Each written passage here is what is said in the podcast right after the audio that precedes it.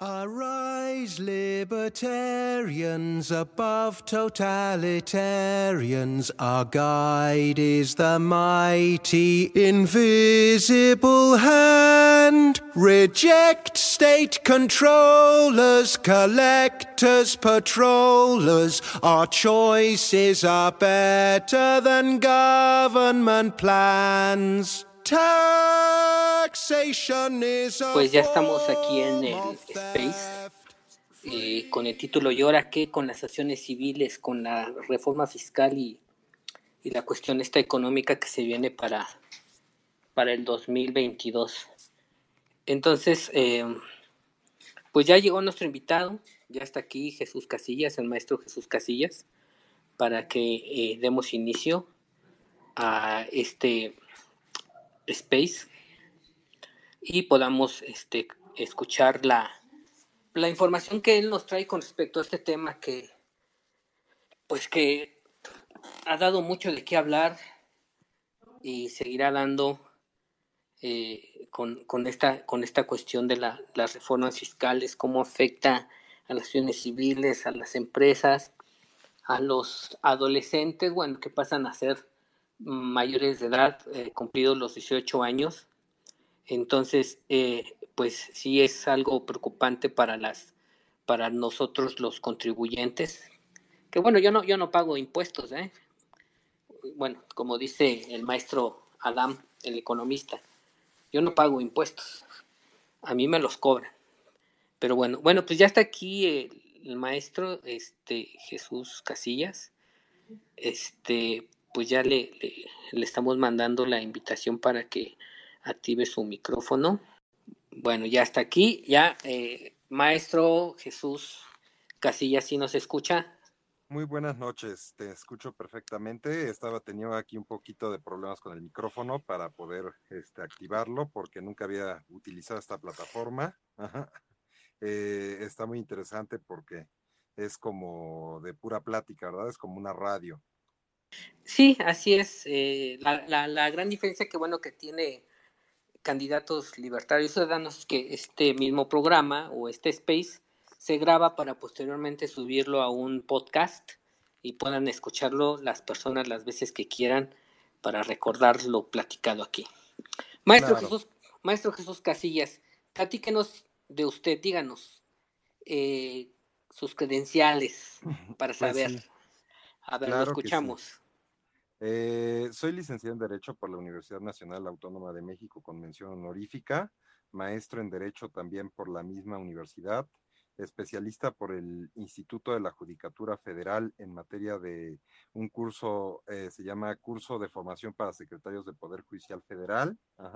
Igualmente tengo, eh, estoy estudiando una especialidad en materia fiscal en la Universidad Nacional Autónoma de México tengo la licenciatura en Economía, eh, ya concluida por la Universidad Nacional en vías de titulación, eh, por la Universidad Nacional Autónoma, Autónoma de México.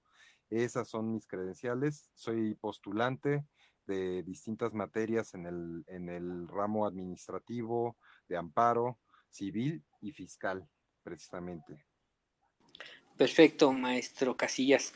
Bueno, pues el tema de hoy, eh, la cuestión, ¿y ahora qué con las acciones civiles? Que, eh, pues, eh, esta situación de que ya no van a ser donatarias al 100%, esta cuestión de los chicos de 18 años que ya se tienen que dar de alta en el SAT, entre otras situaciones de, de, de la reforma fiscal que viene aparejada con la cuestión del para el 2022 con la cuestión económica también para el 2022. Eh, Maestro Jesús Casillas, platíquenos cuál, cuál es su visión, qué nos espera, qué nos espera a, los ciudadanos de a pie, eh, eh, ya que, bueno, supongo que esto también afecta a las empresas, pero pues a los ciudadanos comunes y corrientes como el de la voz, Claro. Y a los, y a, y a los, a estos jóvenes, ¿no? Que, que van a salir de las, de, pues, de las licenciaturas, ya a lo mejor ya no una maestría, un doctorado como, como usted, maestro, pero sí que terminan su bachillerato, ingresan a una licenciatura, terminan, o, bueno, ingresando, cumpliendo los 18, pues que ya se tienen que dar de alta en el SAT. Eh, sabemos que, que, es una situación complicada, pero digamos, cómo nos podría usted explicar cuál, cuál es el, lo, lo, lo malo de, de, de, toda esta situación para, para estos chicos? Lo escuchamos. Mire, eh, miren, aquí en particular es una reforma fiscal y está muy bien que se diga ahora que con las asociaciones civiles, porque realmente a los que afecta son personas físicas. Normalmente eh, sabemos que la contribución o la cuestión de los ingresos ajá, de, las eh, de las personas físicas son grabados y realmente eh, lo que va a limitar esta reforma son las deducciones. Ajá, es una limitación de las deducciones a las personas físicas, no precisamente para las personas morales. Ahorita vamos a hablar en qué, en qué forma va a afectar a la persona moral este, este, este nuevo esquema, ¿no? Eh, limita las deducciones, sobre todo porque se va a reformar el artículo 100 o se reformó el artículo 151 de la ley del impuesto sobre la renta, ajá, sobre el ISR. El ISR no lo pagan personas morales, número uno, que, que quede muy claro, ajá, que, que, ese pago no se realiza. Uh O sea, normalmente ellas están sí. exentas de pagar ese impuesto, por regla general. Ahorita vamos a ver en qué casos no, ajá, y cuándo y cuándo se les va a aplicar esta, este impuesto y esta situación. Entonces, en principio no existe un impuesto o están ellas exentas siempre y cuando cumplan con sus obligaciones fiscales, que es declarar los impuestos y realizar adecuadamente, pues, eh, comprobar adecuadamente sus ingresos y sus gastos, ¿vale? Ajá. Esa es la primera parte que deben de tener en cuenta. Entonces, las personas físicas son las primeras afectadas. ¿Por qué? Porque limita las deducciones sobre donativos, ajá, que era normalmente una causa de deducción muy importante. Normalmente se les, se les aplicaba una de deducción amplia sobre donativos y actualmente va a ser una deducción sobre donativos que se hace a las organizaciones civiles con un límite de hasta el 7% de su ingreso anual. Ajá. Y este donativo, estos donativos personales deberán ser incluidos en el límite global. O sea, ¿qué quiere decir? Pues que prácticamente es nada, ¿no? O sea, lo que tú dones a una donataria autorizada como persona física es nada. Ajá. Vas a perder prácticamente por hacer ese tipo de donaciones y, y, no se van a poder realizar por separado, no es un 7% de cada una de las donaciones, es en global. Ajá. Cuidado con eso. Ajá. Por ejemplo, si yo hago durante un año ocho donaciones de dos millones de pesos, nada más voy a poder sobre el total de esos dos millones de pesos, pues deducir un límite de hasta el 7% de mi ingreso anual. Únicamente. Cuiden, cuiden eso porque es el ingreso que debe, el ingreso de la persona física, el que realmente, el que realmente se, se, se, se ve ahí afectado, ¿no? Uh. Entonces, esta reforma fiscal ahí es donde le pega al contribuyente. Y finalmente, lo que, lo que hace esta cuestión es que si de por sí no había donaciones para las personas, para las personas donatarias, pues se les va a reducir todavía más, ¿no? Mm, mm, mm. En México no hay una cultura de la donación.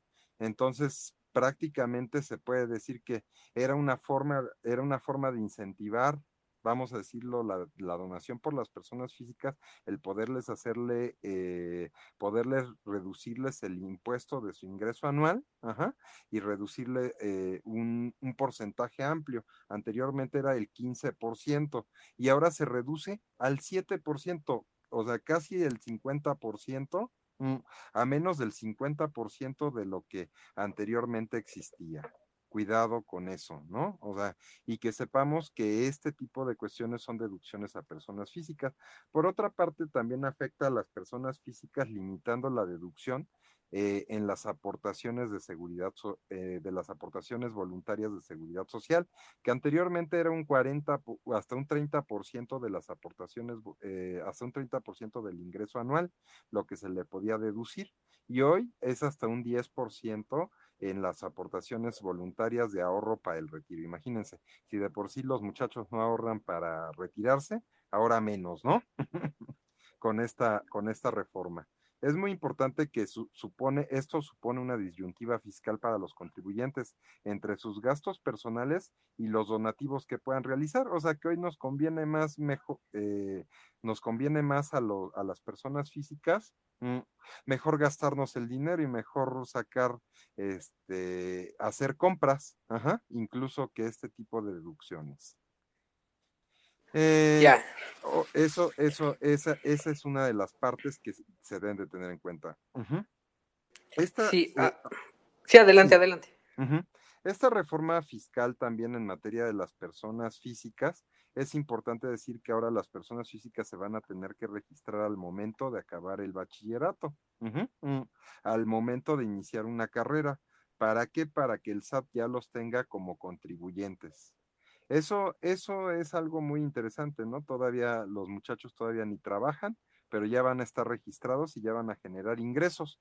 Aquí es muy importante lo que decía aquí bien Andresito, que me señalaba que cuáles son las afectaciones de esto. Que normalmente los impuestos se tasan incluso por eh, ingresos acumulables. ¿Qué quiere decir? Que si, por ejemplo, un muchacho tiene una, una eh, se va, se va a quitar un incentivo a lo que es el ahorro. Normalmente los muchachos se les sacaban tarjetas de débito o, para poder depositarles, por ejemplo, lo de su escuela, se les deposita las pensiones alimenticias. Y si ellos no declaran, eso se les va a tomar como un ingreso acumulable, es la sanción. Mm, es decir, se va a descontar el IVA y el impuesto sobre la renta, señalando que es hasta un 35 o un 30% de sus, de sus ingresos mensuales. O sea, es una tontería, o sea, de verdad, el SAT está actuando de una manera eh, indiscriminada con las personas físicas, ¿no? Como se puede ver esto. Pues como empezamos en esto, es muy importante señalar que las personas morales o, los, eh, o los órganos de la sociedad civil que cuentan con autorización de donatarias, entonces no son contribuyentes del impuesto sobre la renta, en principio, ¿vale? Es muy importante señalarlo.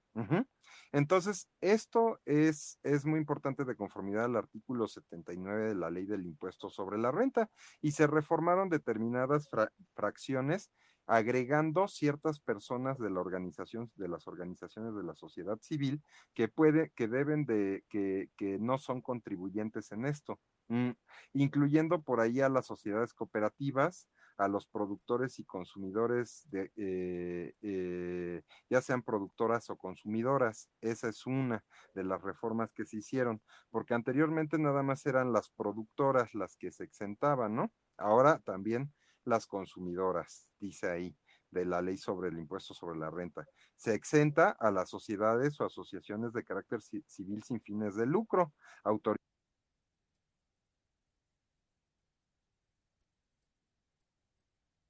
Se cerró el micrófono, maestro. No sé, a lo mejor de manera accidental, si gusta activarlo, por favor. Listo. Listo, ya se activó, mi querido. Gracias, gracias. Perdón. Gracias. Eh, estábamos en que también son eh, eh, las sociedades o asociaciones de carácter civil sin fines de lucro, ajá, que se dediquen a la investigación científica y tecnológica. Se agregan esas personas de, la de las organizaciones de la sociedad civil para poder ser donatarias autorizadas y que pueden eh, no contribuir en este impuesto sobre la renta, ¿no? Las sociedades o asociaciones civiles organizadas sin fines de lucro, también donatarias que se dediquen a la preservación de la flora y fauna silvestre, esas se agregan, ajá.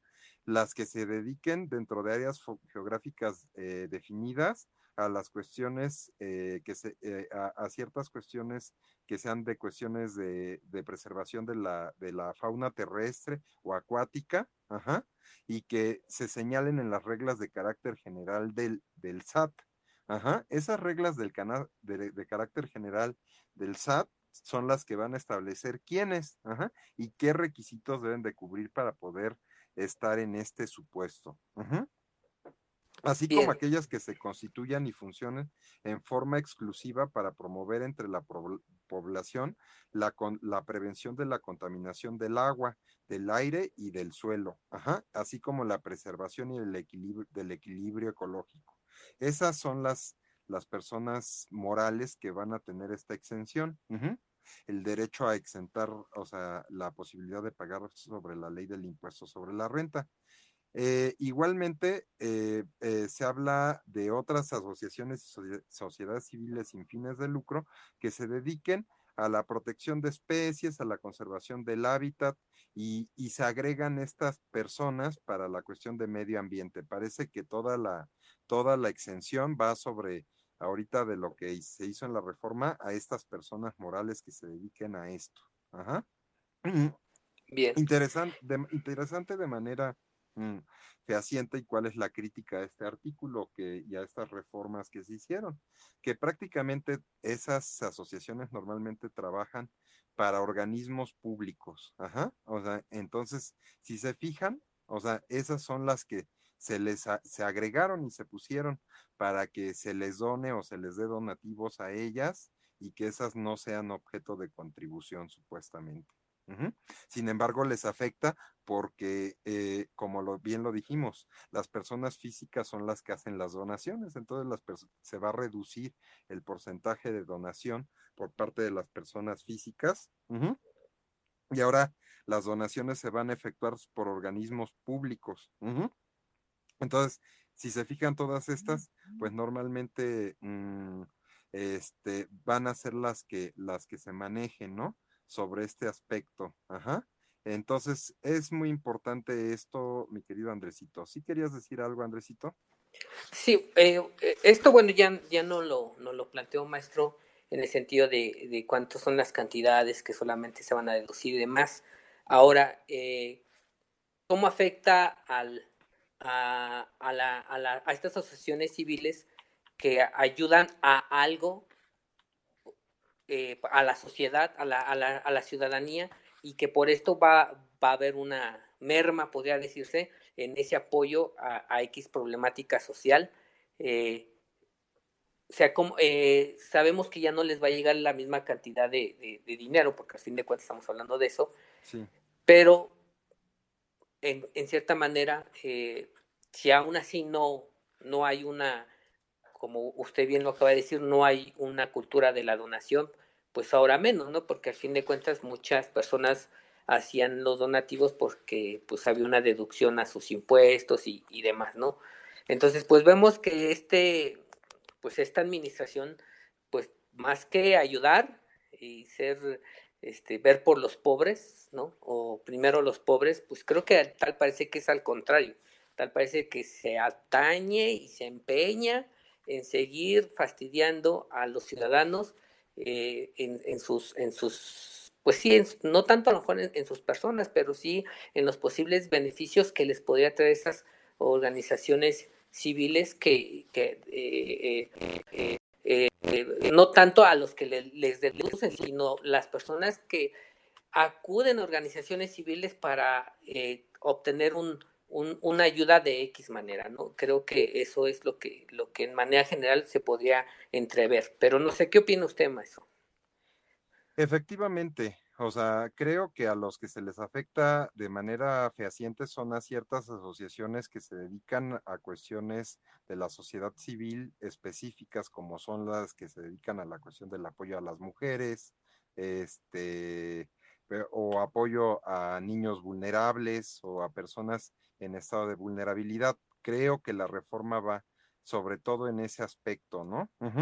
De mantener eso eh, de, manera, de manera fehaciente en afectar ese tipo de asociaciones civiles, porque incluso pues hemos visto también abusos por parte mm, de algunas donatarias, o sea, que han deducido o han, se han dedicado específicamente a deducirles cosas a las personas a las personas físicas, ¿no? O sea, de hecho ahorita hay una investigación muy importante por ahí por parte del, de, de, la, de la unidad de investigación financiera, que estaba señalando a algunas personas morales que estaban haciendo deducciones indebidas por cantidades exorbitantes, ¿no?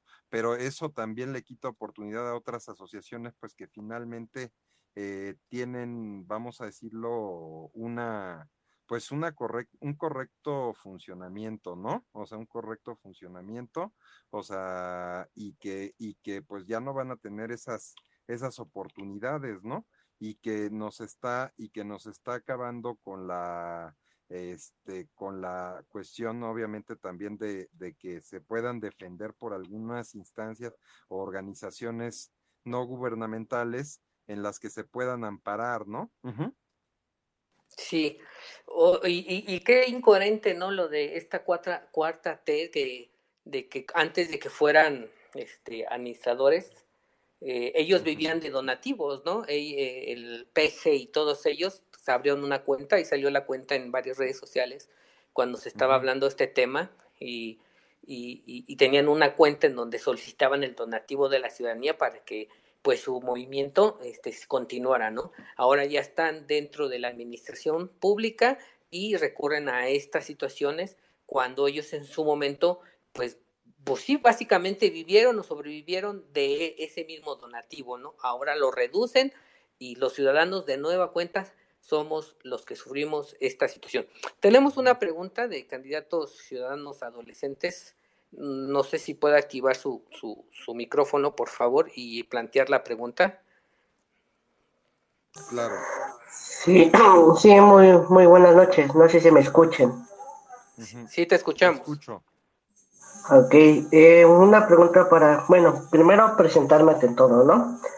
Soy Aquiles Tunatio Hernández Villa, soy una adolescente que tiene 17 años de edad y que tiene una una organización no, buena, no gubernamental que se llama Liberty Chance y está parte de Candidatos Libertarios Ciudadanos Adolescentes. Bien, mi pregunta para el, maestro Jesús Casillas. ¿Cuál sería la solución para esta problemática? Porque si hablamos de... Em, si hablamos de una problemática ante, ante nivel social, pues me gustaría, y tengo esa duda que usted me la respondiera. ¿Cuál sería la solución para esta problemática? Pues aquí, este, aquí lo, más importante sería que se, reglamentara más bien la cuestión del ingreso a, a ser donatarias autorizadas. O sea, más que, más que poner eh, trabas a las que ya existen, ¿no?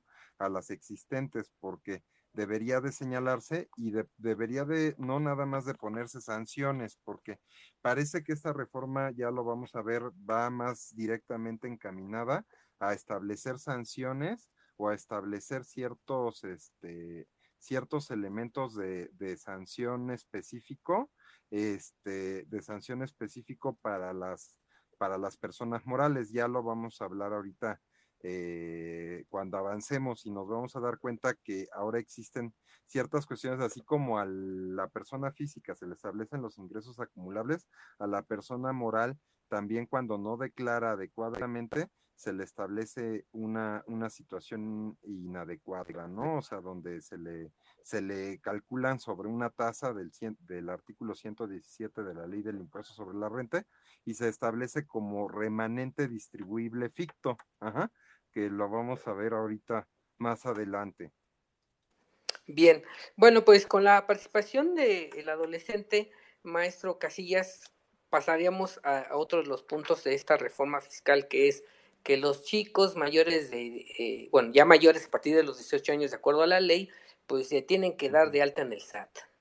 A ver, cuéntenos, ¿qué onda con eso? Terminar, fíjense, Normalmente un muchacho a qué edad entra a la universidad? Pues a los 18, ¿no? O sea, y lo están haciendo con todo, con toda intención. Este tipo de situaciones, o sea, para poder, para poder generar, obviamente, obviamente, un, una recaudación adicional. Y lo que digo es que lo que quieren captar son recursos, no, no eh, eh, recursos acumulables, porque realmente, pues un muchacho, ¿cómo se va a pagar una cuestión ahí de empezar a, a, hablar, vamos a decirlo, con un, este, con un contador? O sea, ¿cómo va, cómo va a pagar desde que está estudiando? Imagínense, ¿no? O sea, pagando un, un, contador autorizado, o sea, pagando, o sea, la situación de señalar que tiene una cuenta bancaria. O sea, todo eso, o sea, véanlo en la manera más, este, más adecuada, ¿no?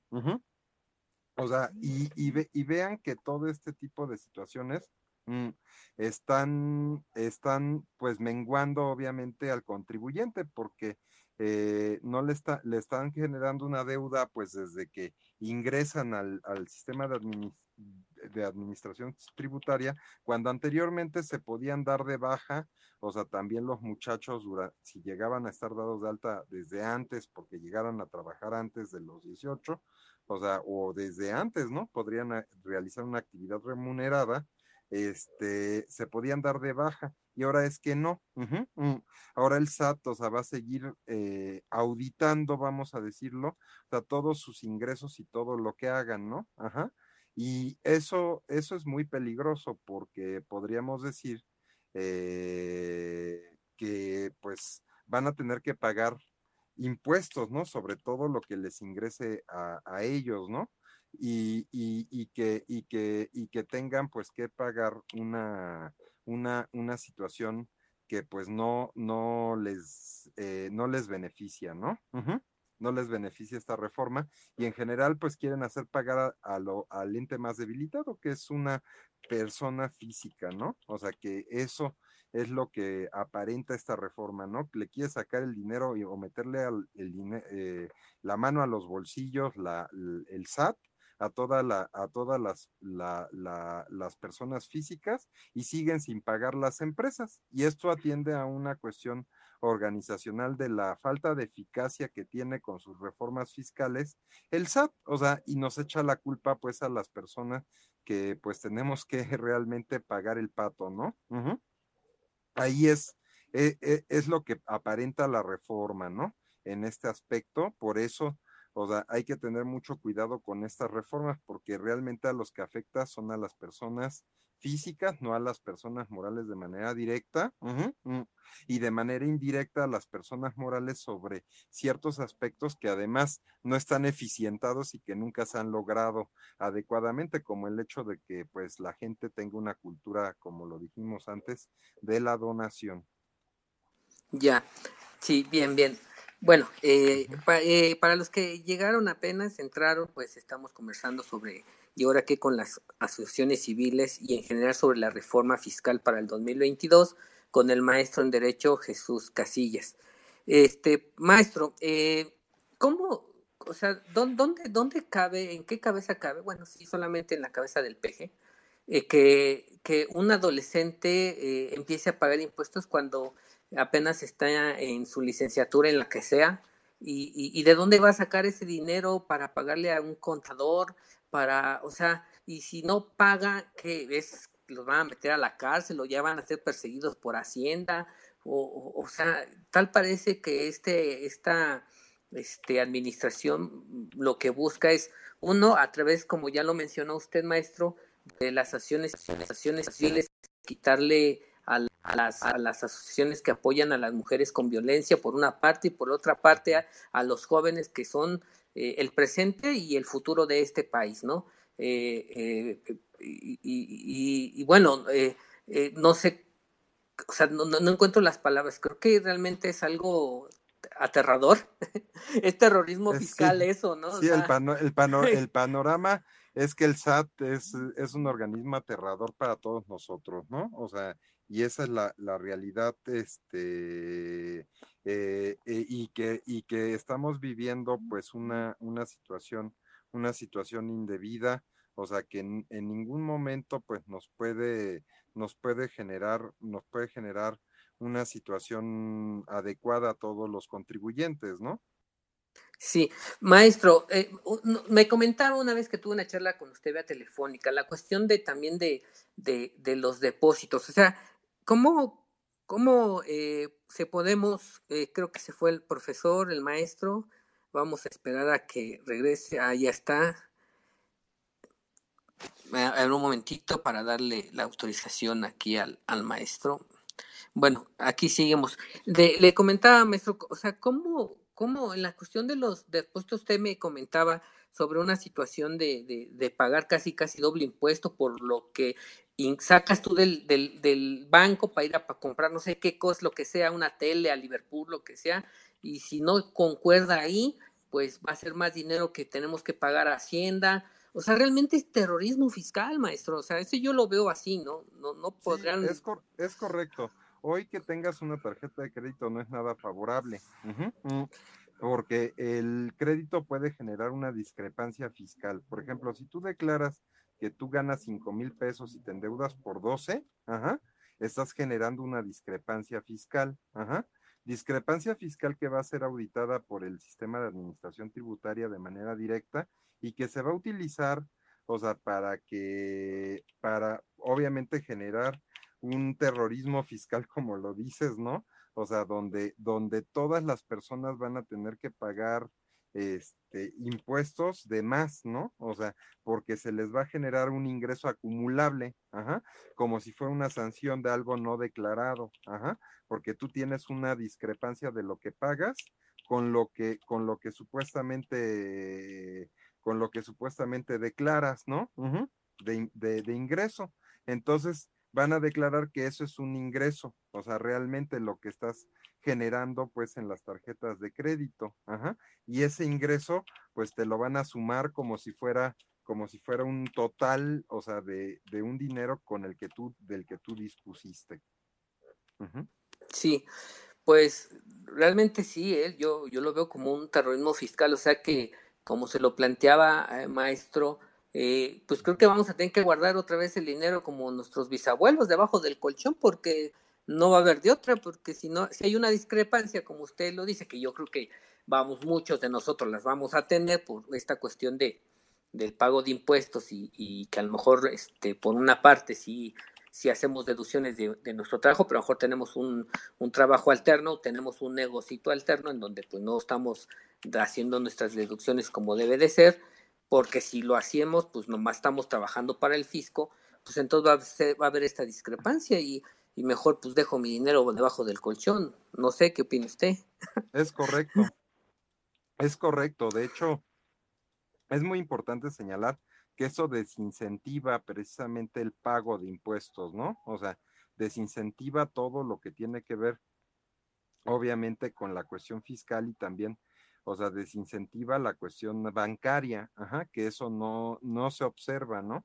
O sea, no, no, no, no, no se, no se, no se fija uno con en ese tipo de situaciones, o sea, de que ahorita, este, eh, actualmente, o sea, existe una cuestión bancaria, este, que, que pues quien está viviendo, está viviendo una situación complicada, ¿no? Mm, mm. Y este tipo de cuestiones son las que están, están generando pues realmente una, una, gran, una gran situación de, de disconformidad de la sociedad civil con este tipo de reformas, ¿no? Y me gustaría tocar también el tema de, de en qué afecta esta ley del, impuesto sobre la renta, continuando con el tema un poquito, o sea, de los gastos no amparados por comprobante fiscal, que eso es muy importante sobre todo para las personas morales y es en lo que sí los afecta la reforma. Existe una cosa que se llama el remanente distribuible ficto, ajá, que significa que cuando ellos no expidan, o sea, la, la, vamos a decirlo, un comprobante por un dinero que recibió en su cuenta, o sea, lo que se va a generar es este, esta nueva, esta nueva modalidad, ajá, de este, que es una es la aplicación de la tasa más alta, eh, de, del impuesto sobre la renta, ¿no? Y esto, y esto es la, es una de las eh, de los agravios a, la, a las personas morales, porque prácticamente se, se, paga una tasa entre el 30 y el 35%. Esta tasa máxima se hace de conformidad a un cálculo que hace el sistema de administración tributaria de conformidad con los, eh, vamos a decirlo, con las distribuciones de, de, de los gastos que se hacen, eh, se, utiliza lo que se llama un límite inferior y un límite superior del ingreso, o sea, de las personas, y entonces se toma en cuenta eso y se cambia esa eh, tasa máxima año con año. Entonces, este, esto va a ser uno de los errores o de, las, de los problemas más severos que tenga esta, esta, esta reforma para las personas morales. Entonces, tenemos que las organizaciones deberán de pagar entre ese 30 y 35% de las cosas que no estén amparadas por un comprobante fiscal, imagínense, ¿no? O sea, sobre ese ingreso acumulado, si no generó un comprobante fiscal específico. Ya, ya. Eh, bueno, eh, para las que personas que van ingresando, pues estamos hablando de la cuestión fiscal y ahora qué con las organizaciones civiles y la cuestión económica para el 2022 con el maestro Jesús Casilla. Maestro, pues creo que sí queda muy ad hoc venir que es un terrorismo fiscal, toda vez de que lo que justamente acaba de mencionar para las personas morales, que son las empresas, las que generan la riqueza en el país, pues eh, muy aparte de la cuestión fiscal, como usted lo menciona, eh, eh, corríjame si me equivoco, por favor, esto, muy aparte de, de, desincentivar muchas otras situaciones, es, es muy posible que empresas cierren y que empresas eh, pues, tengan que migrar a otro país o, o, sí, a otro país y que con esto pues tenga que abandonar México y bueno, con, con, lo consecuente de la pérdida de empleos. ¿E-, ¿Eso puede pasar o está muy lejos de suceder? ¿O es a lo mejor lo que va a suceder? Es seguramente lo que va a suceder. Esto tiene que ver también con la cuestión del, bueno, todo este tipo de cuestiones. Mm, muchas personas trabajan para las organizaciones de la sociedad civil y probablemente esto reduzca el ingreso de ellas, este, eh, y esto y esto provoque eh, que, que, que, haya una una este una situación complicada en este, en este aspecto. Ajá. Entonces, eh, tenemos, tenemos, tenemos todo este tipo de cuestiones que están llegando ahorita, sobre todo del ingreso sobre la renta. Eh, y, que, y que están cambiando toda la naturaleza de lo que, de lo que conocíamos como, como factor, factores fiscales eh, y, también sobre la, la, ley de ingresos, ¿no? Porque parece que siempre la carga es para la persona física, ¿no? De hecho, la mayoría de los trabajadores son los que pagan este impuesto, la mayoría de las personas que, que trabajan, este, mm, eh, son las que pagan los impuestos, o sea, quiere decir que toda, todo el discurso del peje, toda, toda la unidad discursiva se cayó aquí, ¿no? Porque realmente decía que le iba a sacar a las empresas este, esta, estas cantidades económicas y finalmente las estamos terminando pagando todos los contribuyentes, las personas físicas, ¿no? Sí, claro, ¿no? En el sentido de que, de que la empresa X, no sé, igual corríjame si me equivoco, eh, no sé, por decir a Pascual, bueno, cualquier, la, que vende chicles, pues, ¿no?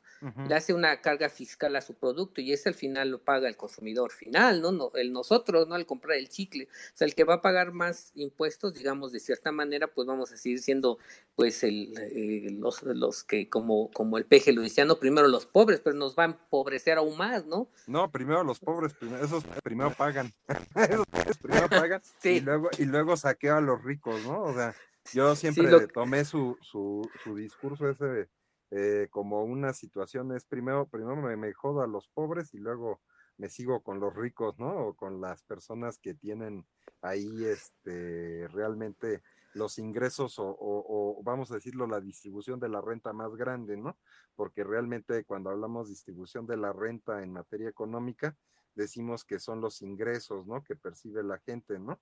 El ingreso per cápita siempre cae en las empresas o, o, la mayor parte está puesto en ellas, ¿no? O sea, y sigue siendo el, el, el, pobre de a pie el que, el que paga todo esto, ¿no? O el que paga el pato, ¿no? Sí, lo que pasa, tiene usted toda razón, maestro, no entendimos cuando decía que primero los pobres, pero los primeros los pobres iban a pagar los impuestos, primero los pobres eran los que iban a caer a la cárcel, primero los pobres, esto, primero los pobres. Ahí fue lo que no entendimos muchos, bueno, yo en lo personal también nunca creí en las palabras del peje, yo creo que muchos también, pero en la mayoría que, que, pues creyeron en él, pues no, no entendieron que eran primero los pobres los que iban a, a pagar las todas las atrocidades y el terrorismo que está ocasionando este, este señor Andrés Manuel López Obrador. Eh, pues eh, les, invitamos a, todos los que están aquí, si tienen preguntas para el maestro Jesús Casillas, eh, soliciten el uso de la voz para que podamos eh, hacerles eh, llegar la solicitud de, de, apertura de su micrófono y se las puedan plantear. Aquí tenemos de nueva cuenta otra pregunta. Vamos a, a abrirle el micrófono de nueva cuenta para que nos formule su pregunta y pueda ser contestada por el maestro Casillas. Adelante, por favor. Formulen su pregunta, adolescentes, por favor. Sí, perdón, perdón, perdón, perdón, tengo unas pequeñas fallas. Eh, aquí la pregunta, eh, mi querido amigo Jesús Casillas. Eh, ¿cuál, ¿Cuál sería una consecuencia, si hay que decirlo así, en este gobierno de la Carta T? ¿Cuál sería la consecuencia si, si yo como, ya te voy ya para los 18 años, si yo no pago el ICR como tal? ¿Cuál sería una de, de mis consecuencias mías?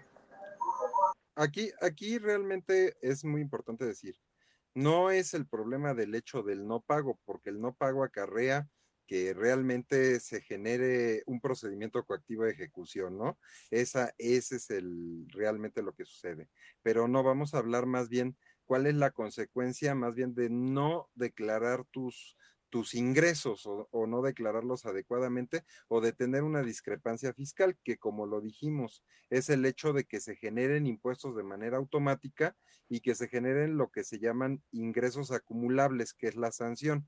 Los ingresos acumulables puedes llegar a pagar hasta el 40% de tus ingresos, o sea, de lo que te cayó en una cuenta si tú no lo declaraste adecuadamente o sobre un gasto efectuado que no tienes facturado.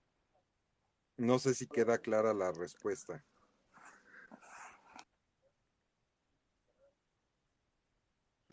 Bien, hoy, oiga maestro, ahorita que menciona usted eso, o sea, es que no, yo no coincido nada más en la cabeza de los 4T y no sé quién más de los jugadores yo no coincido como un adolescente tenga que hacer todo eso simplemente por capricho de este señor, pero bueno. Hay que pero preguntarse bueno, también cuántos muchachos reciben dinero en cuentas. Uh -huh. Eso a es eso es lo que, iba. Preguntar.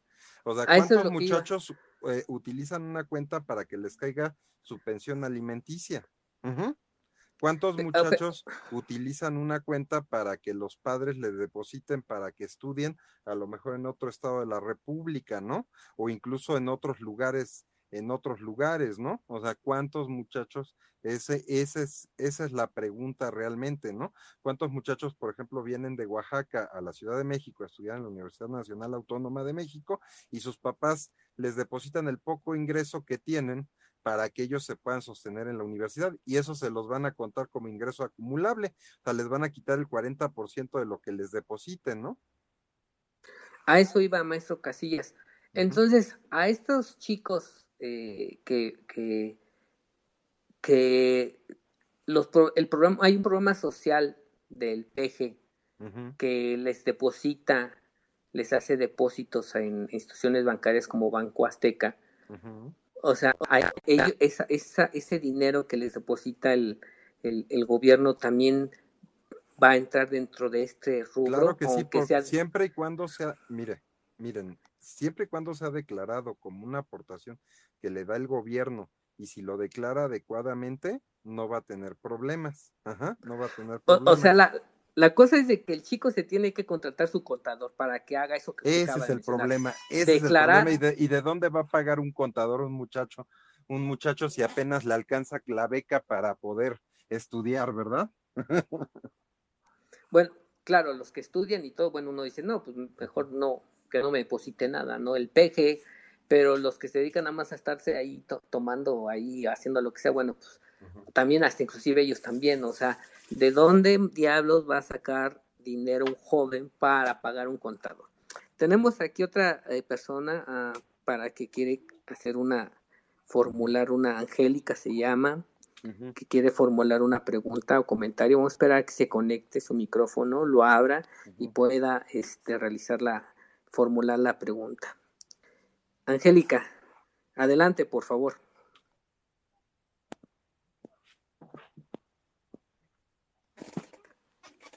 Sí, buenas Adelante, Angélica. noches, si me escuchan, espero que sí. Buenas noches. Sí, te escuchamos. Eh, eh, los comentarios en algunos de los rubros que ya se están considerando pues como un hecho dentro de la reforma fiscal. Yo creo que eh, uno de los puntos que no no debemos de perder de vista es que efectivamente a quien está tan pero sí es evidentemente notable que con esta reforma a quienes eh, está atacando tal vez de manera directa es al sector empresarial. ¿Por qué? Porque pues es a quienes efectivamente va a aplicar todas las medidas. Eso por un lado y por el otro, eh, ahorita lo respecto pues con el registro que que eh, con eso, con el sector empresarial y con todas las otras medidas, sobre todo eh, a nivel ingreso, son reformas que notablemente no son de, de forma, porque se escudan en decir que no va a haber nuevos impuestos, efectivamente. No hay nuevos, pero sí son de fondo, sí son las formas, sí son los eh, las, am, procesos administrativos sobre los que se va a llevar toda esta am, recaudación impositiva. Eso por un lado. Y por el otro, que yo creo que es el que más debería de preocupar, que va a darse más, yo siento que va a darse más la evasión fiscal.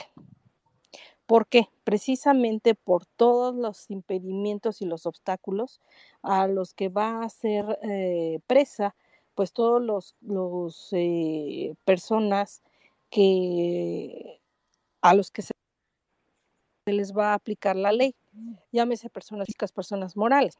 Yo siento que es un ejercicio hasta letargado. Ya se ha notado en diversos países que cuando se emplean este tipo de medidas, efectivamente, efectivamente se da más la evasión fiscal.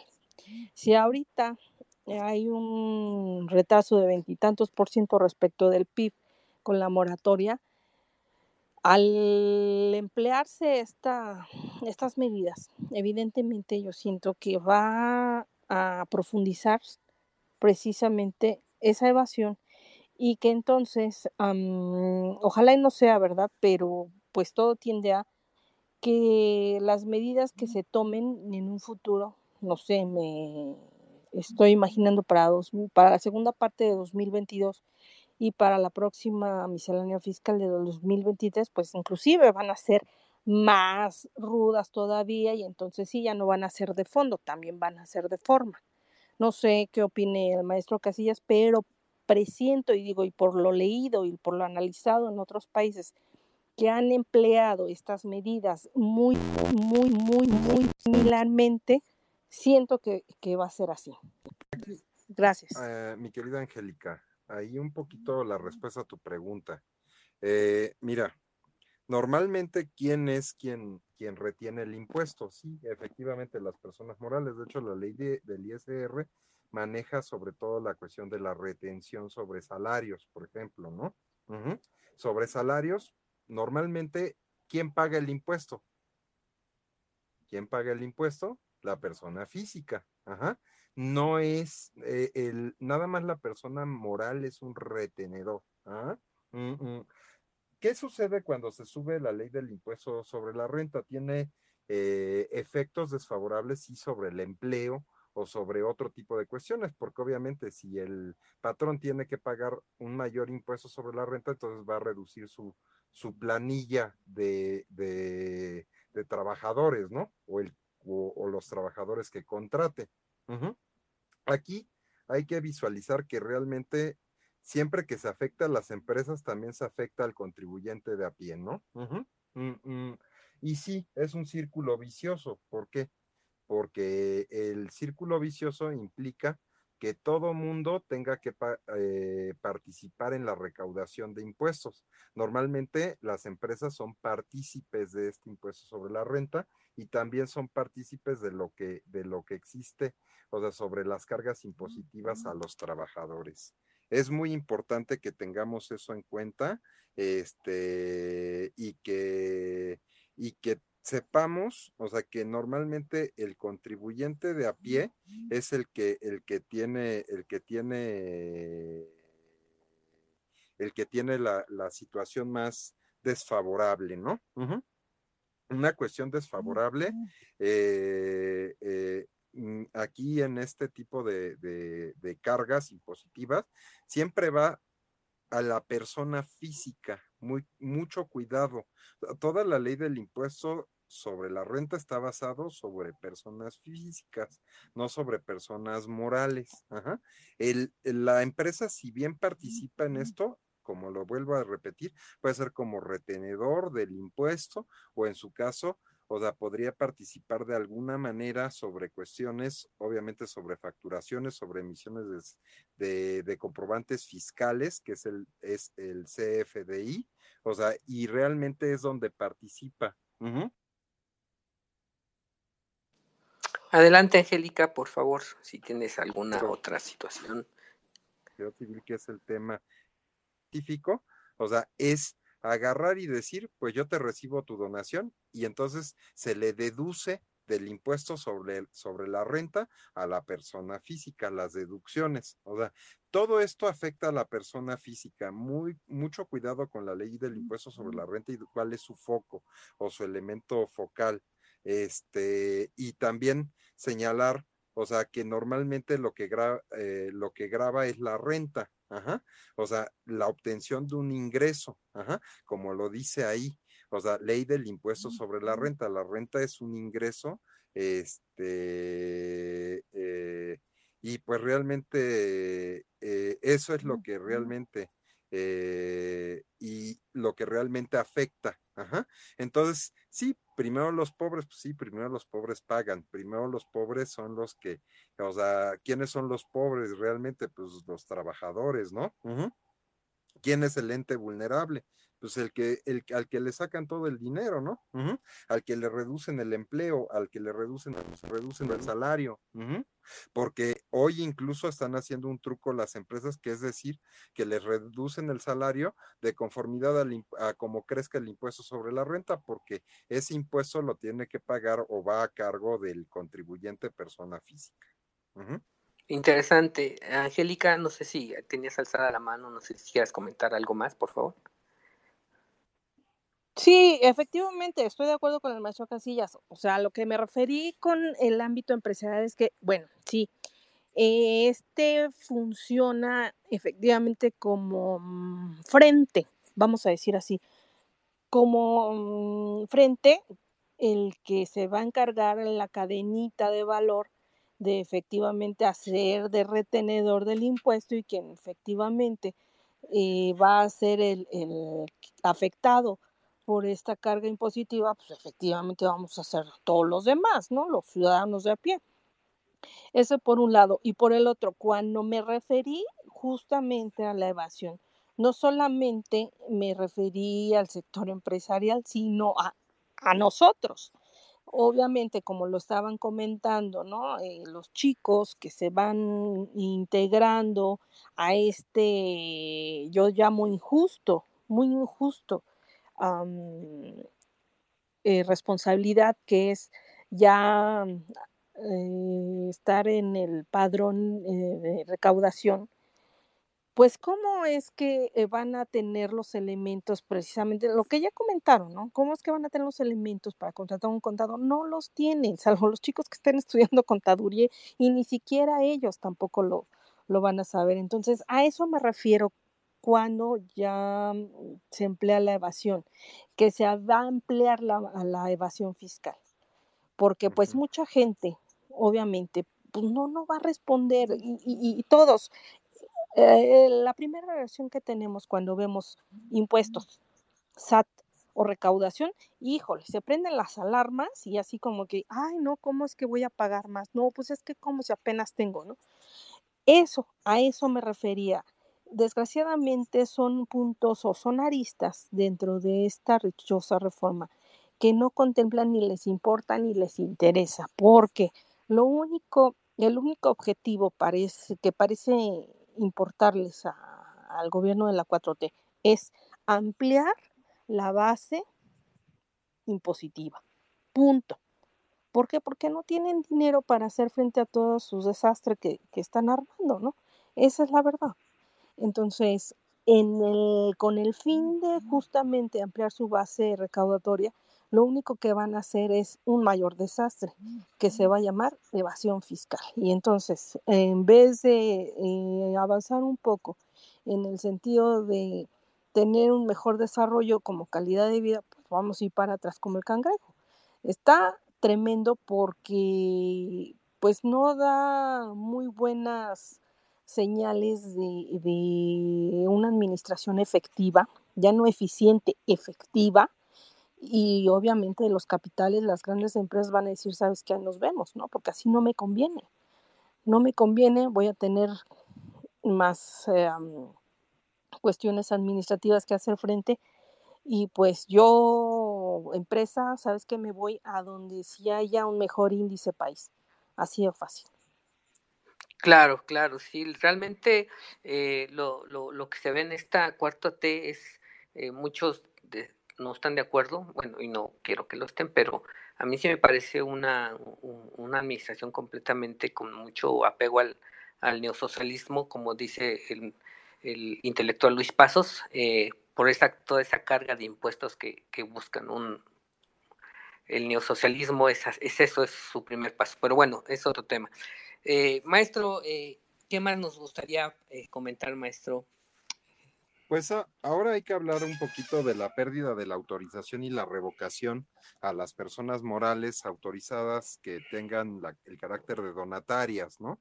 O sea, cómo las va a afectar este tipo de reforma, porque hubo una reforma también en el artículo 80 de la ley del ISR, que dice que una causal de la pérdida de la autorización de donataria va a ser cuando obtengan ingresos por más del 50%, o sea, ingresos superiores al 50% de, eh, al 50% por actividades no relacionadas, no relacionadas con su objeto social. Ajá. Eso, eso es muy importante. Ajá. Es muy importante porque esas actividades no relacionadas con el objeto social eh, parece una violación incluso a los artículos eh, primero y 22 constitucionales, ya que impone una pena trascendental. Le dice, ¿sabes qué? Ya no vas a poder tú este, operar si, tus, si tú realizas unas actividad, actividades adicionales que no tengan que ver con tu objeto social y entonces pues de eso obtienes ingresos. Es irreal, de verdad, Ajá, es irreal. ¿Por qué? Porque la mayoría de esas donatarias autorizadas obtienen ingresos por otros flancos. ¿Quién puede vivir de puras donaciones? Es una mentira eso, ¿no? Ajá. Es una mentira. O sea, y, y, solamente eh, lo, lo, expone, de hecho, en la exposición de motivos de esta reforma, se expone que a lo que, a lo que atiende es a que no realicen, no las actividades fuera de su objeto social cuántas van a tronar, ¿no? O sea, porque muchas de ellas pues obtienen ingresos por otros lados, ¿no? O sea, es irreal creer que viven de puras donaciones, ¿no? Es inverosímil poder creer que de una asociación civil de pura donación vive ahí muchos flancos de donde eh, las organizaciones y asociaciones civiles pues se hacen de, de ingresos para poder subsistir y seguir con su su trabajo social en, de acuerdo a, lo que ellos, ellos desarrollan. Eh, yo lo que veo, yo lo que veo aquí, además, mi querido Andresito, una solución a este problema es obtener donaciones que no sean en, en materia económica, sino en especie, ¿no? Ajá. Y a lo mejor operarlas, ajá para evitar pues caer en esta sanción, porque a muchas donatarias les van a quitar o van a perder su autorización. Obviamente esto es inconstitucional y finalmente pues ya será cuestión de que las donatarias empiecen a pelearlo, o sea, como una pena, o sea, como una pena indebida, ¿no? O sea, y una situación indebida de que se les quite su autorización, porque además se les obliga a donar su patrimonio a otra donataria después de que les quitan la autorización, diciendo que además no, eso no va a ser deducible de ningún impuesto, o sea que va a quedar además endeudada. Y real, ¿verdad? Por todos lados. Claro, claro. Bueno, pues de nueva cuenta tenemos aquí a candidatos adolescentes que quieren participar. Eh, a ver, de nueva cuenta, por favor, ¿cuál es tu pregunta o participación? Bueno, yo solamente voy a dar mi humilde opinión, ¿no? Por lo que veo yo como, ahorita que soy adolescente, que ya voy para, pues sí, ser ya mayor de edad, pues se me hace muy injusto, ¿no? Y además, pues, si lo vemos desde, desde otra perspectiva más, más a lo, a lo social, como lo que vi en lo del, en, en estos dos, bueno, en estos dos años que llevo de la, de la preparatoria, que fue primero segundo semestre, donde, donde vi algunos de los problemas sociales. Y, y, viéndolo de esa forma, y más como lo, como lo dice Gloria Álvarez en uno de sus libros del, del engaño populista, si estás en contra de sus pretensiones de algún socialista, como lo que vemos ahorita con, con, con este AMLO, con, con, con el peje, como se le diga, o como se le reconozca al presidente, ¿no? En uno de sus libros ella lo cita, en el, en el libro de Engaño Populista, dice ella en el libro, si estás en contra de sus pretensiones del socialista vas a ser eliminado o vas a tener consecuencias de tus actos, como ahorita lo vamos viendo. Por eso luego dice este el AMLO que primero los pobres, sí, porque si algunos de los ciudadanos o algunos de los que sí ciudadanos, digámoslo así, están en contra de su, de su gobierno, pues si estás en contra de su mal gobierno o estás en contra de sus pretensiones, pues vas a ser eliminado o uno de tus actos una de tus acciones de tus actos, pues así lo va a decidir él. Y así van a ser todos los socialistas como lo vemos en Venezuela, como lo vemos en Cuba, o como lo vemos con, con Esteban Morales, que es igual. Todos los socialistas son iguales. Gracias. Bien, interesante. Eh, para ir finalizando este space, maestro Casillas, como conclusión, eh, ¿qué podría decirnos a los ciudadanos comunes y corrientes inmortales? ¿no? Porque aquí el Tlatuani, pues creo que es inmortal, de cuestión de esta reforma. Eh, ¿Cómo podríamos, como lo vuelvo a repetir, como dice el economista Arturo Dam, yo no pago impuestos, a mí me los cobran. Entonces, ¿cómo, cómo, hacer realmente, pues ya quedarnos con los brazos cruzados?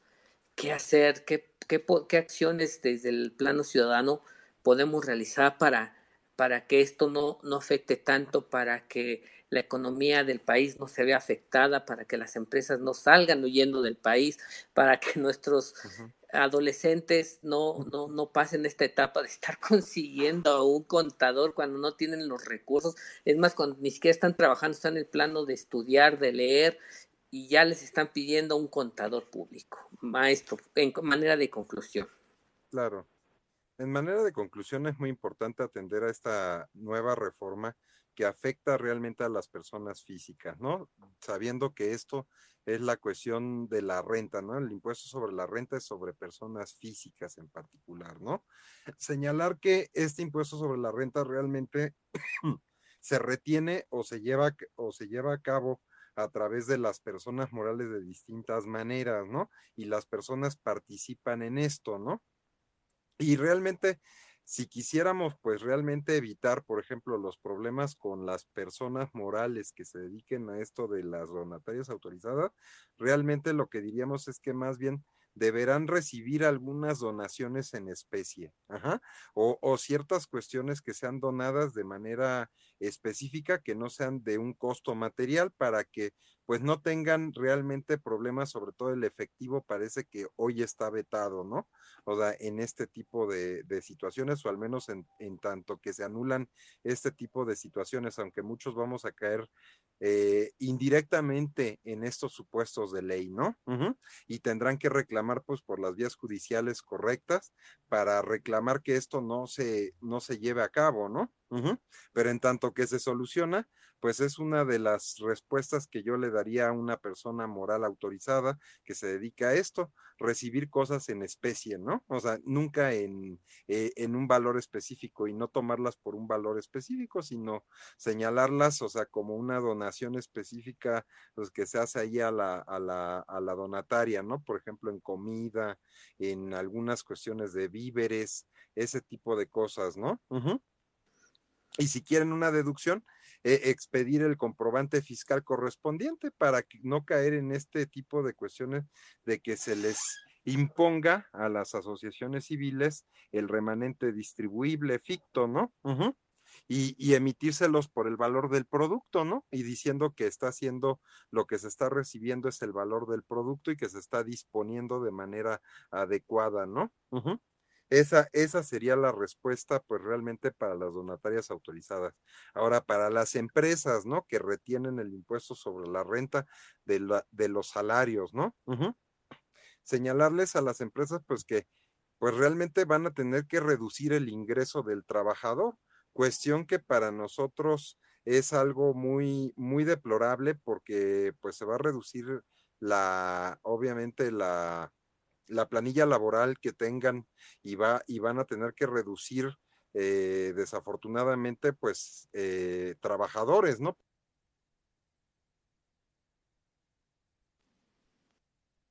Para trabajar con menos, importantes que yo quisiera recalcar y en un momento eh, quisiera señalar que tenemos este, este aspecto, o sea, que, que realmente eh, nos está afectando a todos y que nos va a afectar en el trabajo. Ajá.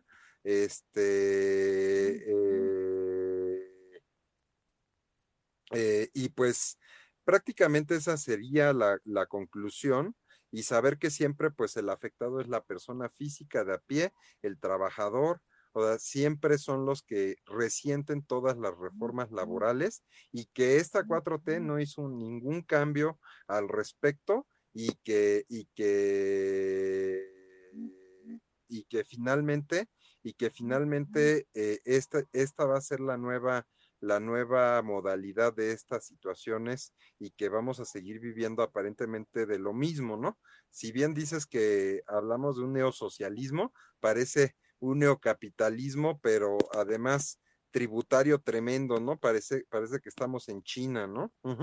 Eh, bajo un sistema dictatorial más que un neosocialismo, ¿no? Bueno, este maestro Casillas difiere un poco en eso, pero será otro tema. Bueno, pues eh, con esto concluimos este space. Le agradecemos al maestro Jesús Castillas, maestro en Derecho, eh, con especialidad en cuestiones fiscales, el que nos haya dado eh, su conocimiento en este space, eh, que nos haya nutrido de su conocimiento y saber cómo viene esta reforma fiscal para el 2022, qué podemos hacer y bueno, ampliarnos más el panorama que al fin de cuentas creo que ya es lo que sabemos todos de que primero los pobres, pero primero los pobres son los que van a pagar, primero los pobres son los que se van a quedar desempleados, por esto último que acaba de decir el maestro en derecho, el profesor, el maestro Casillas en de, las empresas tendrán que eh, disminuir su, su, sus, las fuentes de, empleo y con eso pues se va a dar el desempleo y, con eso la pobreza. Entonces, pues, maestro Jesús Casillas, eh, le, le, agradezco completamente que nos haya este, estado en este space. Esperemos eh, más adelante contar con su presencia con otro tema. Y bueno, eh, como comercial, el siguiente space que vamos a tener es con el, maestro también eh, en cuestiones de energía, el maestro Víctor, que se especializa en energía, eh, tiene el sitio de energía en debate y cortocircuito. Vamos a hablar sobre la reforma energética y cómo va a afectar de nueva cuenta a los ciudadanos de a pie, ¿no? Primero, primero los pobres, sí, claro que sí, pero los que van a pagar más energía, los, Nada más déjame eh, ver una, una Adelante. aquí específica, mi, mi querido Andresito. Adelante. Eh, pues yo conozco muy bien a Arturo Dam Arnal, es, es un amigazo mío, pues también ahí le mandamos un saludo porque me imagino que tienes contacto con él, ¿no? Con Arturo Dam. Es un economista estupendo, además de la UAM, ajá. Y pues él decía una cosa, ¿no? O decía, ¿A qué se parece más un, un este, la, el problema de China, por ejemplo, ¿no? O sea, que es realmente pues una dictadura, o sea, supuestamente neocapitalista, pues a un, a, un socialismo, ¿no? Realmente, o sea, siguen su cultura, o sea, parece que todas las cuestiones en el rango más, vamos a decirlo, de los extremos, pues llevan a lo mismo, ¿no? O sea, llevan a lo mismo, o sea, y aquí si se fijan, pues realmente al que se afecta es al pobre. En un socialismo normalmente es al que, al que supuestamente se le beneficia, ¿no? O sea, dándole lo mismo eh, por igual, ¿no? Eh, aquí pues tenemos una cuestión también de, de un trato vamos a decirlo que en este aspecto fiscal, un trato indebido, o sea, a los, a los, este, a los, a los contribuyentes, y finalmente pues estamos viviendo pues una situación este una situación pues ya de, de, crisis también tributaria y en donde pues las culpas se están echando pues realmente a las personas físicas y las personas morales finalmente siguen o, los grandes contribuyentes siguen sin pagar, vamos a decirlo, ya no personas eh, físicas, ¿no? Digo, personas morales, sino los grandes contribuyentes siguen sin pagar sus impuestos, siguen sin cumplir y no vemos que de ninguna manera esta reforma fiscal cambie nada, ¿no? O sea, en ese aspecto. Claro, claro, lo entendemos. Bueno, pues damos por concluidos este space. Les agradecemos a todos nuestros este, escuchantes de este space. Gracias, maestro Jesús Casillas. Esperamos de nueva cuenta tenerlo aquí en este, en este space de candidatos libertarios ciudadanos y eh, con otro tema y este poder seguir platicando y pues más que nada nutriéndonos de su conocimiento. Pues les agradecemos a todos, maestro Jesús Casillas, gracias y por